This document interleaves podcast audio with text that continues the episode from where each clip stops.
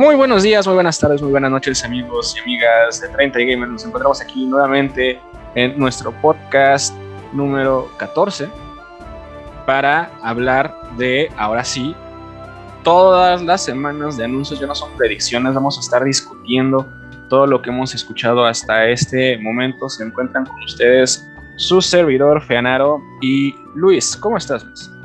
Bien, bien, la verdad, este, estoy muy feliz. Siento que fueron buenos anuncios eh, en este Summer Game Fest, en este post mundo post E3. Entonces, este, pues sí, la verdad estoy muy contento con todo lo que han anunciado hasta la fecha.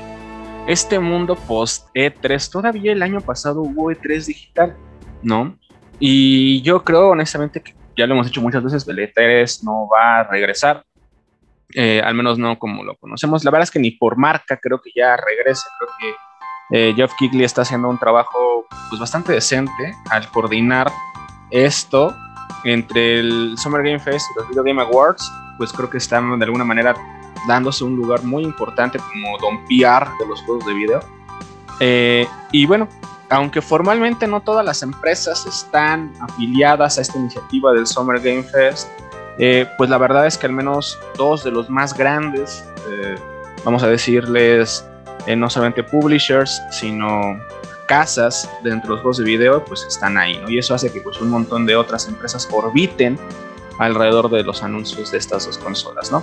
Y bueno, por supuesto vamos a empezar con PlayStation, que fue con quien arrancó esta temporada de eventos. Entonces, ¿a ti qué te pareció esta conferencia, este State of Play de Sony. Sí, mira, y mira, igual hablando como igual como introducción, antes era EA junto con, bueno, era EA y luego te seguías con, con Microsoft y PlayStation justamente era de los últimos junto con Nintendo y ahorita digamos que Sony fue quien dijo, va, pues voy a abrir este Summer Game Fest, que, pues, que de, de, Summer pues es una palabra muy, muy ambigua, puede ser mucho tiempo, ¿no? Entonces, la verdad me gustó, estuvo muy buenos anuncios. Eh, no fueron tantas sorpresas, siento yo, cosas que ya se venían como dando, este, rumores, eh, noticias por ahí, pequeños hints. Eh, para mí, para mí, el anuncio de la conferencia de, PlayStation fue Street Fighter 6. Uy, qué hermoso soy, soy, soy, soy fan de la, de la serie, la verdad, junto con Fenaro. Luego simplemente nos juntamos a jugar a echar un par de, de retas de Street Fighter. Y, y, este juego, esta, esta sexta entrega se ve bastante, bastante bien. Eh, solamente dieron ahí dos hints de dos personajes nuevos, bueno, semi nuevos, porque Luke pues ya venía, era el último personaje DLC justamente de Street Fighter V, junto con Ryu, Ken, y ya eh, posteriormente, pues ya fue anunciado este Gael con, con barbita, ¿no? Me, me, gusta esta idea de, de Capcom que su idea de, de hacer a alguien viejo, no, de, hacer a alguien viejo es ponerle barba, ¿no? Ya, ya, ponle barba, ya es viejo. Gael está este calvo, ¿no viste las fotos? O sea, tiene, Tiene, su cabello hacia lo largo y está calvo, me parece un detallazo. Sí, obviamente, ¿no? Este, sorpresivamente va a salir para, para PlayStation 4, va a salir para Xbox One, obviamente Serie X, Serie S, eh, PlayStation 5 y para PC. Justamente ahí hablando con Canado, pues este, después de la conferencia, era de cómo van a adecuar el competitivo justamente para un Street Fighter que abarca pues más de una generación, Street Fighter 5, a pesar de que sí te llegaba a correr a 60 cuadros por segundo, más bien llega a correr a 60 cuadros por segundo, el competitivo lo bloquea a 30, entonces no sé cómo vayan a hacer esto, si van a volver a hacer un lock a 30 cuadros por segundo o simplemente cuando sea competitivo pues se van a olvidar de PlayStation 4 y, Xbox One y se van a enfocar solamente en Serie X, en PC y en, y en PlayStation 5 tienen ahí, bueno, la, música muy buena, este, se ve como que regresan los counters, regresan los, los igual aquí tienen un nombre distinto, pero en Street Fighter 5 eran, eran, eran, los, los B-Moves. Eh, y, y, al parecer va a tener como un modo de historia con mundo abierto en el que haces tú a tu personaje. Eh, ahí nada más como que nos dieron una pequeña probadita como para ver qué decía la gente. Y creo que en, en, el overall pues, fue, como un un recibimiento pues muy agradable, ¿no? Con los brazos abiertos, creo que todo el mundo estuvo súper emocionado con Street Fighter 6 y hasta ahí, ahí, este, ya leaks que, que, entre oficiales, no oficiales, porque Capcom sale a decir de que, ups, se nos salió algo que no tenían que haber visto, entonces, entre comillas, obviamente, pero la verdad, ese fue, digo, obviamente hay más anuncios, pero me gustaría que fuéramos uno y uno, entonces me, me, gustó como que empezar a hablar de Street Fighter 6. no, la verdad, está hermoso, está hermoso. Yo no sé cómo van a correr eso en PlayStation 4 y Xbox One. O sea, el Street Fighter 5 mata a la consola. O sea, si ustedes han jugado Street Fighter 5 en un PlayStation 4, los loadings son larguísimos. O sea, tan solo para entrar al juego, para que el juego arranque, son, pues no sé, será como minuto y medio de loadings, ¿no? Entre conectar a los servidores, etcétera. Y entre cada round, bueno, entre cada pelea, la verdad es que sí hay unos loadings considerables. Em, ya obviamente cuando entra al juego todo es súper fluido como debe ser en un juego de peleas. Em, pero bueno, se ve considerablemente mejor que Street Fighter V. También el estilo de arte es distinto. Pero sobre todo, por ejemplo, las partículas que enseñaron en el stage de, los, eh, de las Sakuras, pues yo me decía, no va a correr nunca en un PlayStation 4, o, si corre mi PlayStation 4 va a despegar del suelo, ¿no? De cómo van a estar los ventiladores. Pero bueno, independientemente de eso, Street Fighter 6, cuando lo anunciaron, la verdad es que luego se me hizo como la cosa más chapa, casi casi mató eh, pues mi ilusión de que el juego hubiera estado interesante, pero este video, esta presentación que hicieron con PlayStation, no, o sea, lo amo, lo amo, ¿no? Creo que es muy interesante porque por fin era que lo que más discutíamos Luis y yo, eh, va a avanzar la historia por fin después del 3, o sea, Street Fighter 6 ya por fin cronológicamente va después de Street Fighter 3 y eso me parece interesante, ¿no? Porque los personajes por fin envejecen y esto me va a permitir pues poder contar historias pues, distintas, como poder también dar espacio a una nueva generación de héroes que creo que han retrasado, justamente con el 3 fue cuando intentaron hacer esta idea de la nueva generación de héroes, no les funcionó por eso no han querido como avanzar la historia más lejos del 3. Hoy por fin lo hacen. Aparentemente toda la historia está en Metro City, como ustedes saben, o tal vez si no lo saben, se los contamos. Street Fighter comparte universo con Final Fight. Entonces, a mí me suena que por fin ahora sí literal van a mezclar las dos franquicias, porque a mí me parece que el modo de una persona, este que mostraron como de mundo abierto, es como Final Fight. O sea, como yo contra el barrio, y entonces ahí como hacer como esta parte de entrenamiento. Lo del personaje custom, pues es algo que ya tienen un montón de franquicias, ¿no? Entonces no le veo el daño a que Street Fighter lo tenga, seguramente será que tu personaje tenga los movimientos de algún otro, como un clon, y más bien tú lo customizarás y ya, eh, evidentemente, pues no tendrá sentido usarlo en el competitivo, porque pues si tu personaje custom es Ryu, pues mejor usar Ryu y así, ¿no? Pero como para que las eh, ondas locales estén ahí padres, pues me pareció fantástica la idea. Yo estoy muy emocionado por Street Fighter 6 es una de mis razones. Ahora sí, por fin Capcom me dio una razón para hacerme un PlayStation 5. Eh, cuando compré un PlayStation Vita de lanzamiento, me prometí no volver a comprar una consola de lanzamiento hasta que no hubiera un juego que realmente quisiera jugar, porque bueno, el PlayStation Vita fue una historia muy triste. Y la otra razón que también me dio Sony en esta conferencia de comprar un PlayStation 5 es Final Fantasy XVI. Oh my god, ese juego se ve increíble. Era un. Mostraron una cosa, una pelea de entre summons hijos. O sea, es, se ve fantástico, ¿no?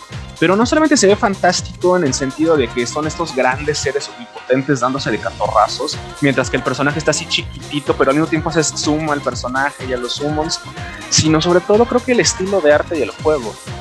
Final Fantasy por fin está saliendo de Nomura ¿no? Nomura, que se hizo cargo del diseño de los personajes desde el 8, aunque por ahí estiliza los del 7, pero los diseños son diseños de a mano todavía, aunque después él se los apropia. Eh, pero vamos a decir como desde el 7, 8 hasta el 15, Nomura le dio una imagen visual muy característica a Final Fantasy. Ojo, a mí me encanta, me gusta mucho. Pero creo que el hecho de que cambie de diseñador y no solamente diseñador, sino de director, porque el director de Final Fantasy XVI es el mismo director de Final Fantasy XIV, o sea, del MMORPG, le da otro estilo de gameplay, otro estilo visual que se siente moderno, pero también reminiscente a los primeros juegos de Final Fantasy. Otra vez siento que es fantasía, o sea, fantasía medieval.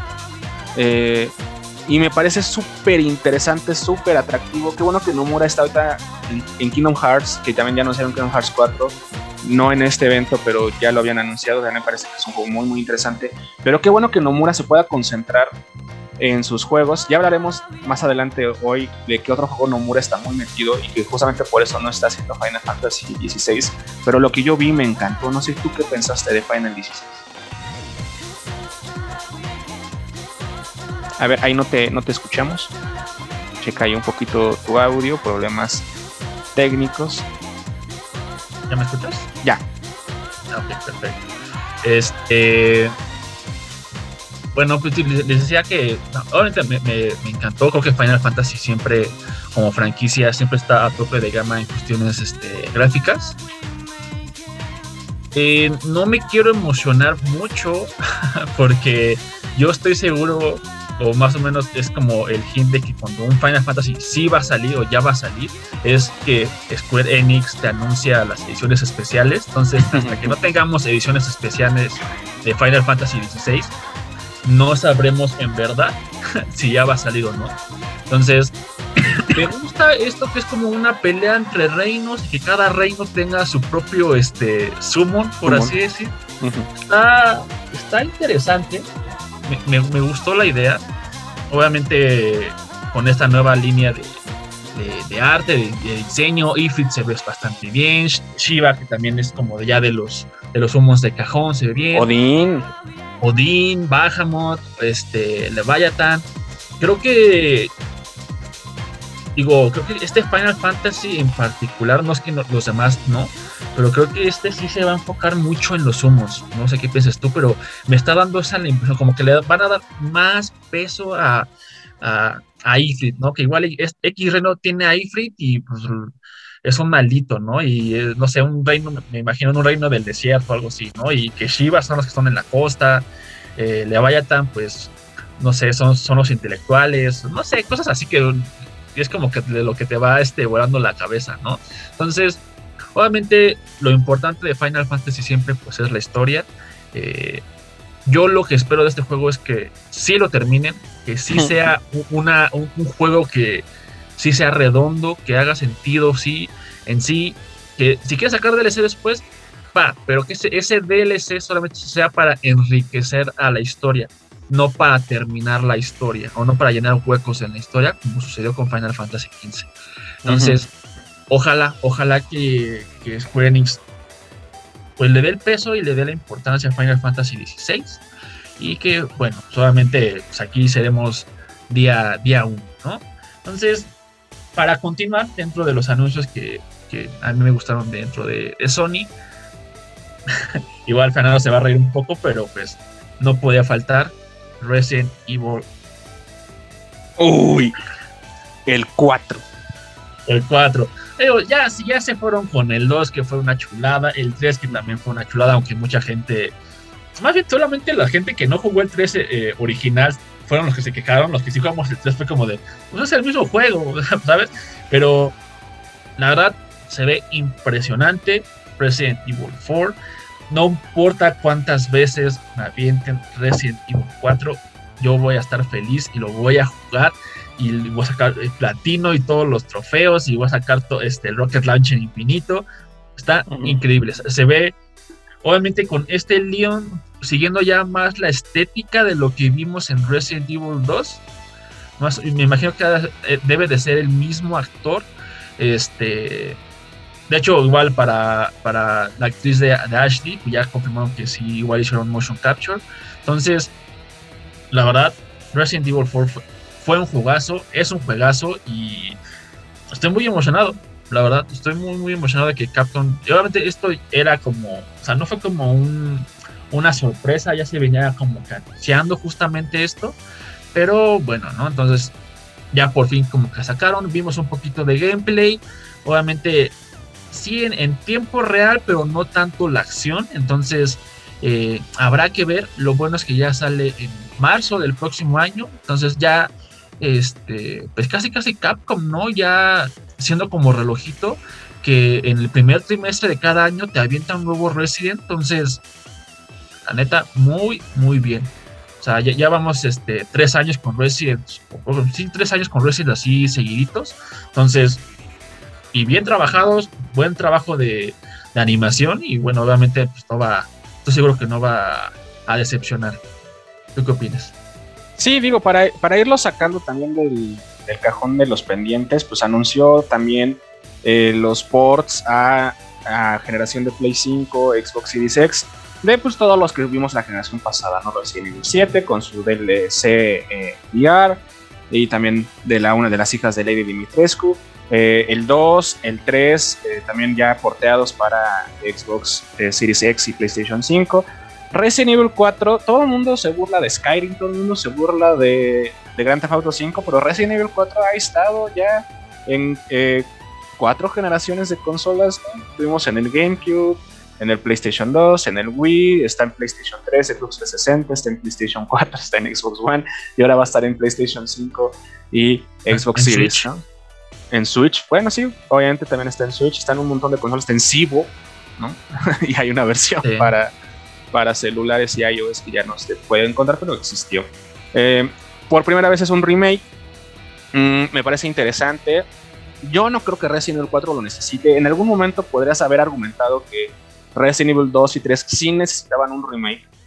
Yo no creo que Resident Evil 4 lo necesitase, tal vez es mi necedad, pero se agradece, o sea, también es un gran juegazo, es uno de mis juegos favoritos de, toda la vida, ¿no? Entonces también estoy muy, muy emocionado, muy, muy contento con Resident. Creo que Capcom ha sabido mantener la franquicia de Resident vigente en diferentes formas, con diferentes gameplays, diferentes eh, formas de aproximarnos a el universo zombie y creo que eso tiene, tiene su mérito, ¿no? Eh, también, bueno, eh, en la conferencia de PlayStation pues, hay varios anuncios, por ahí Luis es muy fan de un juego de un gatito, pero yo lo que quisiera más bien eh, que habláramos un poquito antes de pasar como a la siguiente empresa es la ausencia realmente, lo que nos faltó en la conferencia de PlayStation, que es God of War Ragnarok. No mostraron nada de God of War Ragnarok.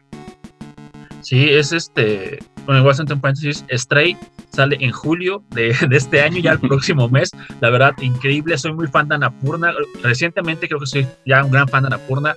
Un excelente trabajo de producción, de juegos, de historia y de gameplay. Entonces, soy día uno de Stray, sí o sí. Entonces, obviamente va a tener aquí un gameplay el, canal. Entonces, Gatito de Game va a tener aquí su, su video, ¿no? Entonces, bueno, ya.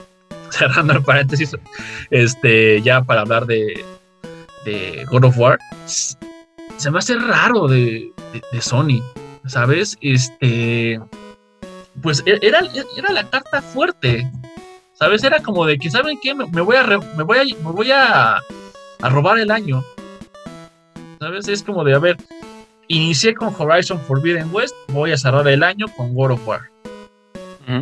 ¡Pum! Y háganle como quieran, me llevé el año. ¿No? Estoy dando razones suficientes para comprarte un, este, un PlayStation 5. Pero, no sé, y, me, preocupa, me preocupa porque si te vas a, juegos exclusivos de PlayStation en esta segunda mitad del año, creo que no hay. Pues anunciaron también este remake. Bueno, sí, ajá, de The Last of Us Part 1, pero eh, no va a ser un vende consolas, o sea, viene muy de la mano con la serie de HBO, ¿sabes? o, sea, es, es, o sea, yo creo que esta obviamente se ve increíble la, remasterización de, de, The Last of Us Part 1, pero, ah, porque de hecho ya se llama Part 1, este, es un juego que se hizo más por la serie de HBO o sea, por lo menos yo así lo siento, más que por la necesidad, como tú dices, de volverle a entregar a los usuarios una nueva experiencia de The ¿no? Entonces, sí, ya, ya hemos visto un poquito de gameplay, porque son, son cinemáticas, eh, en, el primer, en el World of War 4, por así decirlo, bueno, 5, este, pues sí, las cinemáticas eran como que muy de la mano con el gameplay, como que, o sea, como que era, como ya este trabajo de Sony o de PlayStation Studios en el que es un trabajo de cinemática ya lineal, en el que tú no notas cuándo es cinemática y cuándo no, pero me da miedo que no, que no veamos más, que, que, no, que, o sea, que no confirmen, ¿sabes? Es como de que Sony, necesito que me confirmes que sí va a salir en, noviembre, ¿no? Ya juegos se pasaron para el próximo año, ¿no? Ya Final Fantasy, Final Fantasy XVI iba a salir este año y se partió para el, 2023. también Breath of the Wild 2 se pasó para el 2023.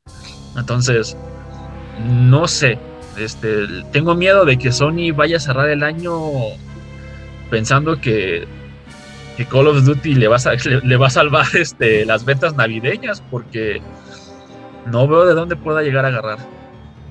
Bueno, ese es un problema que tienen las tres grandes, ¿eh? Y con esto yo creo que vamos a hacer un pequeño brinco a las conferencias de Xbox, porque en realidad Microsoft tampoco tiene nada, bueno, nada fuerte para cerrar el año. En la conferencia de Microsoft estuvo muy muy enfocada a Game Pass. Game Pass creo que otra vez, como lo hemos dicho un montón de veces, yo por ejemplo, yo sí estaba muy escéptico hace algunos años de Game Pass yo lo he probado, lo he pagado varios meses, me parece una idea fantástica.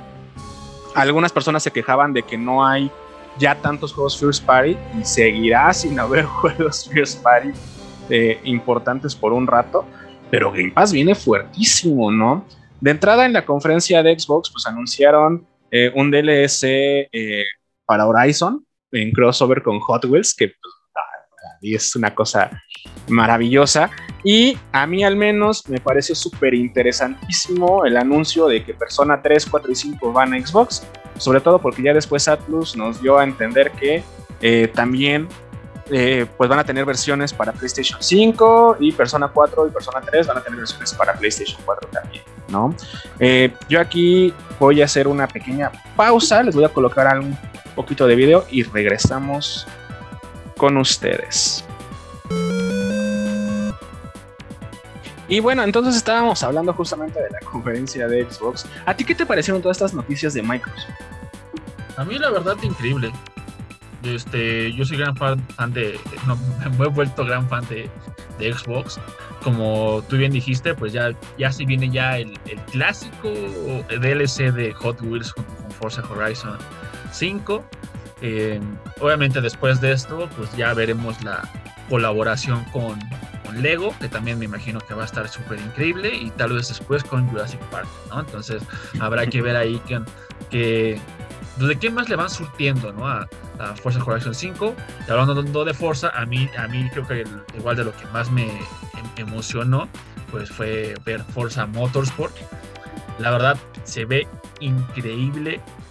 Cositas que yo le critico un poquito a, a Gran Turismo, Forza las tiene obviamente eh, es como que la, pelea ya casi, casi como, eterna de estos este, simuladores entry level automovilismo. Eh, aquí sí hay daño, hay daño en los automóviles, si chocas y rompes este, el auto, rompes el eje, los rines, eh, sí tiene como un, castigo más, más severo, ¿no? Entonces, igual las partículas de polvo, los escenarios, hay, tiempo dinámico.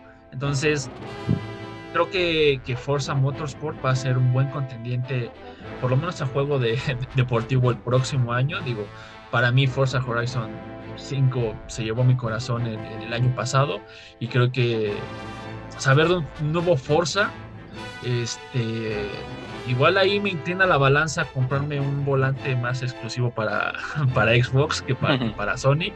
Entonces, creo que en, apartados online Xbox lo está sabiendo hacer mejor que, Sony. Creo que eso le puede beneficiar muchísimo a Forza para que la gente entre, juega y siga jugando, ¿no?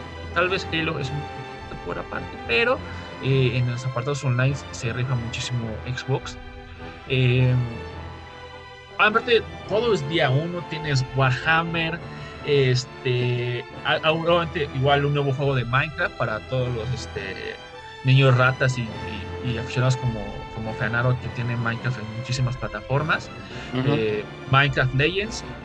No fui muy fan de su apartado visual, me hubiera gustado que siguieran con la misma línea y, y esa línea del, del Minecraft actual y eso como que ampliarlo a este, este RPG que será Minecraft Legends pero pues tiene aquí su apartado como tipo shell shaded. Eh, algunos les gustó, a mí la verdad no fui este, muy fan de, eso.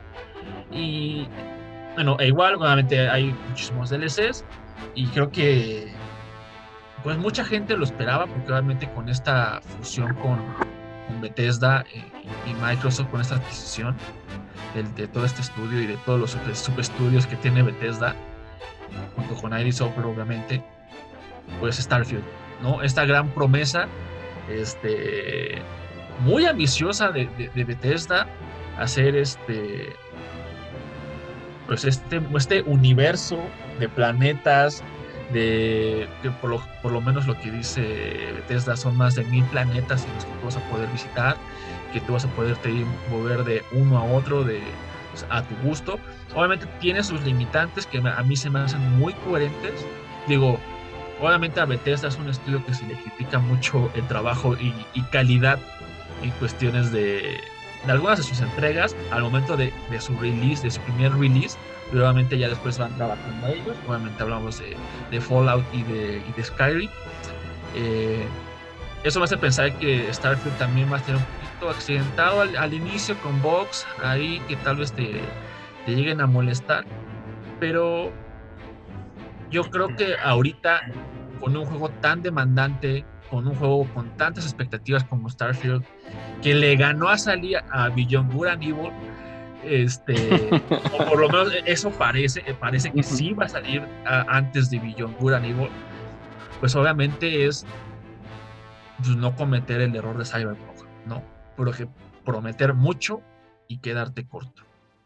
Que de hecho Tom Howard, que es el presidente de Bethesda, creo que se ha centrado mucho. Antes prometía, como tú dices, prometía todo y quedaba mal parado. Y con Starfield él dijo, a ver, tranquilos, son sí mil planetas, pero solamente hay cuatro ciudades, ¿no? Y todos los demás planetas son generados proceduralmente, o sea, no va a haber una transición eh, seamless como en No Man's Sky entre el espacio y la atmósfera, sino que a ver, o sea, creo que sí está haciendo un buen trabajo en controlar las expectativas. A, a, mí me parece interesante al final, como todo el mundo ha dicho, ¿no? Starfield es Elder Scrolls en el espacio, o sea, es el mismo estilo de juego de Elder Scrolls de Fallout, con lo bueno y lo malo que eso conlleva, ¿no? Es un un RPG que se basa en las reglas de Dungeons and Dragons, nada más están haciendo una campaña en el espacio, igual que como Fallout lo hacen una campaña en un mundo apocalíptico y Skyrim como en el medio, ¿no? Bethesda está cargando con mucho de lo de Microsoft y al final el día para eso los compraron, ¿no? Para poder tener un poquito más de lanzamientos. Yo sí soy muy fan de Minecraft, no de este Minecraft Legends, pero por ejemplo yo tengo una certificación en Minecraft Education, o sea, inclusive doy clases con Minecraft para que veas que tanto me gusta Minecraft. Eh, y, y el gran ausente para Microsoft es Halo. ¿No? O sea, Halo Infinite, que debe su nombre a que iba a ser un sistema infinito de Halo, o sea, iba a ser plataforma de juegos. Se acaba de estrenar hace un, un mes y medio la temporada 2, pero no ha cumplido. Los números de Halo en el multiplayer han ido hacia la baja en picada. Eh, no anunciaron más contenido, que es lo que la comunidad está pidiendo. Eh, lo único que anunciaron de Halo fue unas skins para Fall, Guys que por fin va a salir en Xbox. Este, tampoco hay nada de Gears, ¿no? Que era algo que Luis quería como algo posible, ¿no? O sea, como que estas franquicias importantes de, de Microsoft están un poquito ausentes. Eh, y es lo que decíamos, ¿no? Lo mismo que pasa con Sony, ¿no? Y en general también con Nintendo, aunque, aunque no hemos tenido todavía un evento a, la fecha de grabar este podcast, pues tampoco le vemos que haya como algo fuerte, fuerte, fuerte para final de año. Sí, claro, digo, por lo menos este Microsoft lo que sí salió a decir es de que todo, todo lo que anunció, porque la verdad fueron muchísimas cosas las que anunciaron, pero muchísimas cosas, era una ventana de lanzamiento de un año. Entonces, eso era como que, esto, esto es como la premisa ¿no? que tenía Microsoft. Entonces, todavía queda pendiente el segundo semestre del próximo año, ¿no? O sea, prometiendo que Starfield por lo menos va a ser un contrincante fuerte para la primera mitad del año del 2023. Eh, sí entiendo porque también Microsoft no cierra fuerte este año. O sea, si se van a quedar con los anuncios de hoy, o de, la, de Summer Game Fest, no va a cerrar fuerte el año. Este, tiene ahí unas cosas que a mí sí me interesan, por, ejemplo, Scorn, que es este juego con este, medio gore, que, que sigue como, es siento yo que es como un gore arribita de, de Doom, entre y con un poquito de, de, terror psicológico como lo que es Dead Space, entonces a mí sí me llama la atención Scorn, pero es un, es un FPS de, de nicho. O sea, mm. estoy, de acuerdo que es, esa Scorn no va a vender muchísimas consolas. Si fuera, si hubiera sido, si un, Doom, Doom Super Eternal, ahí sí te hubiera dicho, va. Pero Scorn a mí me llama la atención por, por lo que acabo de mencionar, pero sí mm, no creo que sea como que el golpe fuerte de Microsoft para, para esta mitad del año. No, Es que Microsoft, o sea, está tan ¿cómo decirlo? Está tan planeando a futuro que salió con su papá Hideo Kojima a decir, hola, estoy haciendo algo para Xbox. Adiós. No dijo qué, no dijo cuándo, no dijo nada, ¿no?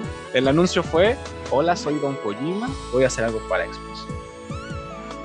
Sí, y creo que justamente le diste eh, al clavo, ¿no? Es, Microsoft le está apostando muchísimo al futuro, le está apostando mucho al servicio de Game Pass.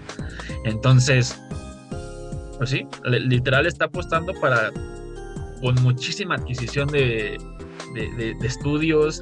Hay rumores de que todavía va a este, más, quién sabe de dónde. Solamente, yo creo que de, solamente vender este Word, Excel y PowerPoint le da para comprar estudios a, a Microsoft, es más que suficiente. Entonces, entonces, sí, este es, este es una apuesta de, Microsoft, ¿no? Yo creo que va a tener un, buen este un buen futuro la consola. Por ejemplo, lo, que decía ayer a Fanado, ¿no? Está el nuevo juego de Tortugas Ninjas. Día uno. Bonito. Ahí, está, para jugar con tus compas. Un buen servicio en línea, con buenas gráficas, un control maravilloso, una chulada de control de lo que es el de, el de Xbox. Entonces, ¿verdad? Como servicio y como trato al gamer en cuestiones económicas, una Xbox Serie X, Serie S o Xbox One eh, o PC también, porque también está bueno, está bien para PC. Es una maravilla lo que está haciendo Microsoft. Sí, claro, o sea, Game Pass me parece que es un no-brainer si tienes una Xbox. Eh, para quien no le interese tener juegos físicos, ahí está. Y para quien le interese tener juegos físicos, pero que además quiera, por ejemplo, tener solamente sus favoritos físicos y poder probar otras cosas, fantástico. Para quien tiene más de una consola, puedes tener, yo por ejemplo, mi plan, cuando el presupuesto lo permita, tener mi PlayStation 5 y después hacerme de un Xbox para Game Pass. O sea, al final del día hay muchas formas en las que Game Pass funciona de maravilla. Yo sigo jugando Halo Infinite y lo puedo jugar gracias a que Microsoft tiene este servicio de entrega digital eh, y le ha apostado a eso, ¿no? Pero bueno, eh, muy bien por Microsoft, ¿no? Y nos vamos a pasar ahora, pues tal cual, al evento que se tituló como eh, Summer Game Fest, ¿no? Hubo varios anuncios importantes dentro de esta conferencia, nada muy, digamos, inesperado, ninguna super sorpresa por ahí. Para mí, algunos de los más interesantes fueron Overwatch 2 algunas cositas, algún momento le entré duro a Overwatch y hago algún, algunas cositas que me llamaron la atención, como por ejemplo que todas mis skins las puedo pasar a Overwatch 2 gratis y que va a ser free to play, lo cual me va a permitir poder avanzar, eh, pues tal vez darle una oportunidad también ahí. Anunciaron eh, un poquito de Diablo 4 que se ve increíble para los que son amantes de este Dungeon Crawler que inventó todo el loot system que ahora usan juegos como Destiny o como eh, pues lo mismísimo, eh, todos los que, se quisieron convertir en, Games as a Service, como Anthem, como Avengers, ¿no? Y que, bueno, está teniendo también un momento como un poquito controversial con su versión de celular de Diablo Immortal, que dicen que es un buen juego, pero que está plagado de microtransacciones. Eh, entonces, Diablo 4 es como la esperanza de que todo eso mejore. Eh, Sonic Frontiers, que pues está como bien extraño, ¿no? Un Sonic de mundo abierto, como que entre que sí funciona y no funciona. Ha tenido como eh, pues no sé, como pues reportes controversiales, ¿no? Hay quien dice que parece una gran idea, otros que dicen que es una terrible idea, ¿no? Pero al final el día Sonic... Pues es que Sonic siempre ha sido así, ¿eh? O sea, Sonic siempre ha sido un juego en el que hay gente que lo ama y hay gente que, que lo odia, ¿no? ¿Tú, ¿a ti qué te pareció lo más interesante de, tal cual del Summer Game Fest? Eh, digo, igual hablando como de videojuegos, solamente hay como cuestiones de películas. Creo que eh, más bien Netflix va a sacar una nueva serie de Castlevania, justamente ah, ya enfocándose ya a, este, a, Richiter, como yo le decía de niño. Este, entonces, eh, por fin el anuncio, bueno, ya la confirmación del DLC de, de Cuphead, que va a salir justamente ya a finales de este mes para todo lo habido y por haber. Entonces, me emociona mucho el DLC, obviamente va a tener video en el canal, soy un gran fan de Cuphead, pero también me emociona mucho que si es que cumplen su palabra, por fin tendremos una edición física de Cuphead. Entonces, ojalá, ojalá si lo hagan. Este, este juego de, One Piece, de One Piece eh, justamente este juego como que va a ser mundo abierto, en el que prometen que tendrás exploración, un buen combate. Mm, eh, pues, obviamente hecho por Bandai. Entonces, siento que por fin le quieren dar como un juego de calidad a, One Piece. Pues igual soy un gran fan del anime, entonces hicieron muy buen trabajo con Kimetsu no Yaiba. Entonces espero que eso también ya lo, lo, traduzcan o se lo lleven a, One Piece. Fuera de eso, la verdad, yo ya me quedé como corto con Summer Game Fest, ¿no? sin, tocar lo de, de Square Enix. Este, más, más anuncios, pues sí, de, de de PC Gaming, eh, High on Life, eh, Pentiment, eso de Fall Guys, eh, todo lo de Apex Legends, eh, bueno, Warhammer, esta expansión justamente que va a salir de Warhammer en, si no, me equivoco, septiembre, noviembre, también va a ser parte ya de, Game Pass. Justamente yo ya bajé Warhammer para darle una, una calada, porque ya he escuchado tantas veces esa palabra y ese juego que ya, ya tengo muchísimas ganas de, de darle una calada. Entonces,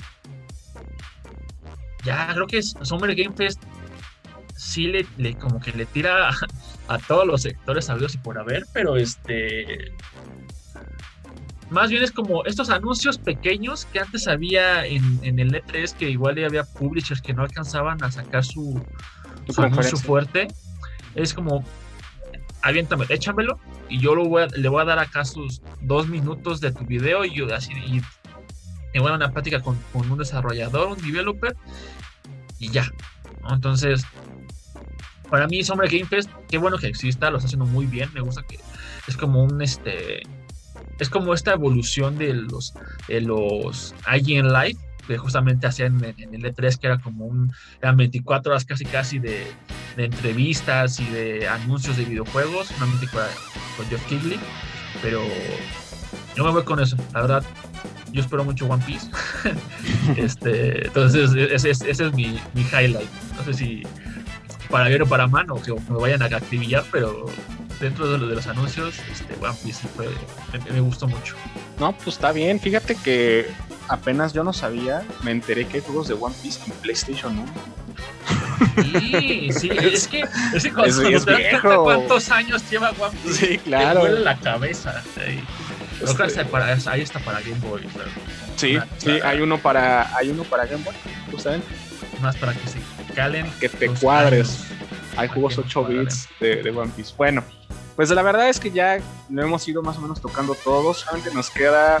No es como tal la conferencia de Square Enix, pero más bien le hicieron Square Enix una conferencia a Final Fantasy VII y a todos los proyectos alrededor de Final Fantasy VII, ¿no? Como un resumen muy corto, básicamente son dos noticias.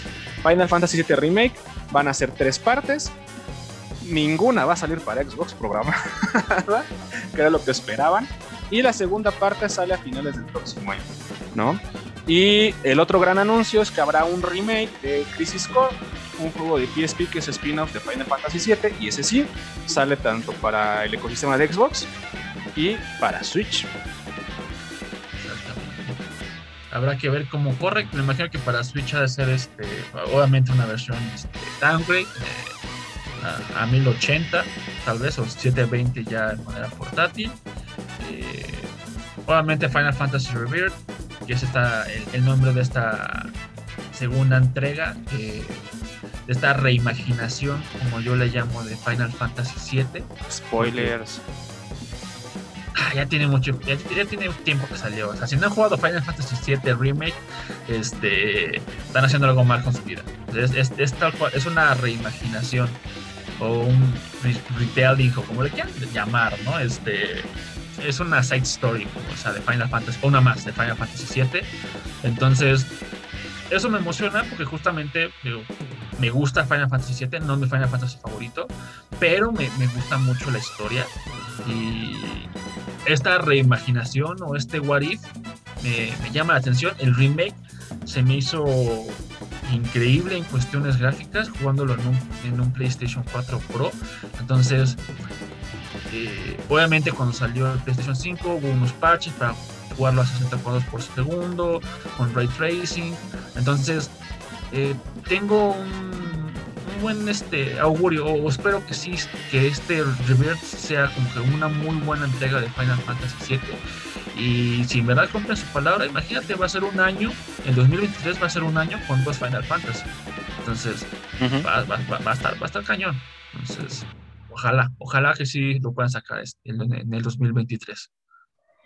Sí, es más como una onda como lo que hizo Evangelion con sus películas, ¿no? O sea, como. No sé si un what if, pero otro canon, ¿no? Sí, la verdad es, que, canon. Pero bueno, muy padre, muy, muy interesante. Eh, lo que pasó con Final Fantasy VII, dedicaron su propia conferencia. Eh, casi no hay nada de Electronic Arts como tal. Por ahí la secuela de Jedi Fallen Order, que ya la habían anunciado, pero la siguen mostrando. Eh, de Ubisoft, eh, pues por ahí Skull and Bones, hay algunos rumores, ¿no? De que más bien va a ser solamente de PlayStation 5, nada de Beyond Good and Evil, al menos yo no conté nada de Beyond Good and Evil. Eh, parece ser que Assassin's Creed está medio dormidón, lo cual también pues, es bueno. Eh, salió, salió Assassin's Creed este, Odyssey para Game Pass. Ah, claro, porque añadieron todo lo de Ubisoft a Game Pass, ¿no? Eso es como no solamente Odyssey, sino que ese servicio ah, que tiene de Uplay. O sea, añadieron un montón de cosas de, de Ubisoft, así como tiene el de Electronic Arts, ¿no? O sea, si tienes el Game Pass Ultimate, también tienes la parte de Electronic Arts, la parte de, de Ubisoft, ¿no? Y, y, bueno. Más, más DLCs de Monster Hunter. Es lo que te me, me, ganaste la palabra, es lo que iba a nombrar. Más DLCs de, de, Monster Hunter. Por ahí mostraron la Capcom eh, Arcade Collection 2, que no es lo mismo que la Capcom Fighting Collection, ¿no? Que está a un mes de, de salir. Y bueno, ya hablamos de Tortugas Ninja y en general, pues eh, por ahí algunos otros anuncios. Neon White, que pues, me parece que está interesante, también se va a Game Pass. Eh, hasta ahí pues sería más o menos el Summer Game Fest, al menos desde las cosas que nos parecen más interesantes a nosotros. Ya nada más queremos cerrar este podcast, pues discutiendo un poquito, pues qué pedo con Nintendo, ¿no? O sea, yo sé que Nintendo es como su propia historia, su propio cuento, pero de alguna manera Nintendo sí había sido parte de esta temporada de anuncios. El rumor es que el Nintendo Direct se va a ir a finales de junio, pero es rumor. O sea, no hay nada, nada confirmado, ¿no? Sí, exactamente. Y de hecho este rumor lo sacó Alana Pierce en uno de sus streams, en el que supuestamente se le salió este, la fecha de, Nintendo Direct. Mm, obviamente, pues, entre comillas, porque pues, ella, ella, ya es parte de PlayStation Studios, entonces Obviamente no es como que tenga prohibido decir la palabra Nintendo, pero un poquito extraño la manera en la que se salió este pequeño rumor de Nintendo Direct. Entonces, igual, ¿no? O sea, de lo que venimos hablando, de, cómo se van a cerrar, cómo va a cerrar el año la industria de los videojuegos. Obviamente Nintendo tiene cosas para aventar, ¿no? O sea, tiene Pokémon, ¿no? Creo que Pokémon es este. Yo creo que Pokémon sí es suficiente como para aguantar un, un final de año para aguantar un, holiday, un Black Friday. Este, obviamente tiene jueguitos ahí este, guardados, tiene este Advance Wars, que probablemente pues ya le den una fecha de salida. dicen que en diciembre. Sí, de hecho, justamente dicen que en diciembre ya va a salir. Eh, Splatoon 3, que ya que va a salir en septiembre, entonces ya tienes por ahí este Xenoblade 3 cubierto, Xenoblade 3 en julio. Eh, igual y sí, ya no están haciendo este Nintendo del 2022 en el que cada año tenían un, lanzamiento, igual no así un trancazote, pero tenían un lanzamiento constante. Eh, o por lo menos hasta la fecha no tenemos un anuncio porque obviamente no tenemos este Nintendo Direct.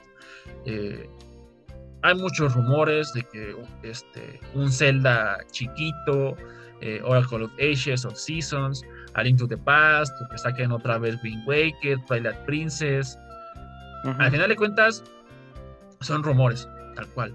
¿no? Y, yo creo que este año Nintendo, por todo lo que hemos vivido, yo creo que Nintendo sí le va a dejar este fin de año a Pokémon Company, sálvala. Échale las ganas, ¿no? Porque también hay rumores de Fire Emblem, como franquicias de Nintendo hay rumores de, de, Fire Emblem, seguimos sin saber qué onda con Metroid Prime 4, eh, ¿no? Ya van cinco años. Ya van cinco. pues Breath of the Wild va cuatro, o sea, tampoco es, o sea, tampoco es que han sido tan, este, tan poquitos. Yo creo que más bien ahorita apenas estamos viendo los rezagos reales del development durante la pandemia, ¿no? Todo el mundo se quejó de que el año pasado no hubo, entre comillas, tantos juegos, pero no, espérense, yo creo que apenas ahorita estamos viendo los retrasos realmente de los juegos por culpa de la pandemia, porque no están pudiendo salir o presentar los anuncios que tal vez hubieran querido presentar. Se me olvidó hace ratito, por ahí también está liqueado Tactics Ogre, que no le interesa a nadie más que a mí, pero yo estoy muy, muy feliz. Este, ya por fin vamos a tener una versión moderna de Tactics Ogre, juego originalmente lanzado para el Super Nintendo. Eh, y parece ser que también habrá para Switch, eh, PlayStation 4, 5, etcétera, ¿no? Xbox, todas las Xboxes. Eh, y bueno, pues en general, yo espero que Nintendo nos calle la boca a todos. Si hacemos, si hacen un Nintendo Direct, haremos otro podcast ya nada más de Nintendo porque obviamente estaremos gritando como Flanders cuando veamos el Nintendo Direct, sin importar lo que sea que nos muestren. Ya nada más, este, para ir cerrando el día de hoy, Pokémon Company hizo un movimiento que para los que seamos fans de Pokémon sabrán lo importante que es. Matsuda sale de Game Freak y se va a Pokémon Company. O sea, ¿qué quiere decir esto? Matsuda había sido la cabeza de, de los juegos de Pokémon, del main series de Pokémon, desde generación 3 hasta generación 8 Inclusive el método para sacar shinies a partir de huevos se conoce como el método Matsuda. Y creo que ese es un... ¿Cómo llamarlo? Es, es el primer realmente relevo generacional en términos de development para Pokémon. Todavía no nos queda muy claro qué tanta influencia va a tener Pokémon Scarlet y Pokémon Violet de Matsuda, como sus últimos juegos tal vez en los que todavía participó como parte del staff de programación y de dirección. Pero muy probablemente esto signifique que de aquí en adelante Pokémon va a tener como tal eh, pues un cambio, al menos en los juegos, porque como marca pues evidentemente eso ya está muy muy controlado. Pero bueno, pues bien por Matsuda como persona, porque pues, en teoría es un ascenso, lo que le pasó. Y pues los demás pues esperemos a ver qué sucede ahí con Pokémon Company y los juegos main de Pokémon. ¿Algo más que quieras añadir, Luis? Pues, pues nada, la verdad, este, buenos anuncios en este Summer Game Fest. Obviamente, pues siempre que siempre querremos más en esa temporada de, anuncios, siempre habrá eh, faltantes, siempre habrá ganadores, pero creo que son juegos suficientes. Tal vez no tengamos las grandes exclusivas, pero hay juegos. ¿Sabes? Eh, creo que es lo importante. Que sí tenemos juegos, sí van a lanzar, si hay nuevas entregas. Y creo que es simplemente darle la oportunidad a estas nuevas entregas, ¿no? A estas nuevas IPs, ¿sabes? No, igual no tenemos nombres grandes, pero qué tal que estas nuevas entregas que nos están dando los developers se vuelven unos nombres grandes, ¿no? Entonces, no porque no se llame Doom, no porque no se llame este, Gears, no porque no se llame Zelda, no porque no no no se llame God of War, dejen de darle la oportunidad a estos nuevos lanzamientos, ¿no? Creo que siempre hay como que darle esta oportunidad a estas nuevas entregas. Y bueno, pues sin importar, pues nosotros lo que suceda, hemos estado aquí en la industria desde que yo me acuerdo, digo, como consumidores, por supuesto, y pues ya no es nuestro primer baile, ¿no? Entonces, juegos hay a montones, estamos en el momento de la vida en el que más juegos hay, no te los vas a acabar nunca, jueguen lo que más les guste, emocionense por lo que más les guste, dejen que los demás se emocionen por lo que les guste, y por lo pronto nosotros aquí en 30 Gamers pues vamos a seguir eh, pues como ustedes saben, subiendo videos por lo menos dos veces la semana. Muchas gracias a todas y a todos los que se han suscrito. Déjenos aquí en los comentarios cuáles son las cosas que más les han gustado en el Summer Game Fest. Recuerden que este podcast se sube primero a Spotify. Nos pueden encontrar en Spotify como 30 Gamers, ahí nos buscan en podcast y posteriormente se sube a YouTube. Nos pueden escuchar, nos pueden traer en, en su celular mientras van en la combi, mientras van en su coche, Ah, nos pueden ver en YouTube en su casita cuando hacemos la edición un poquito más con, este, pues con gameplays y cositas ahí. Mi nombre fue Feanaro, les deseo que se la sigan pasando excelente. Luis. Nos vemos, cuídense y jueguen mucho, como siempre.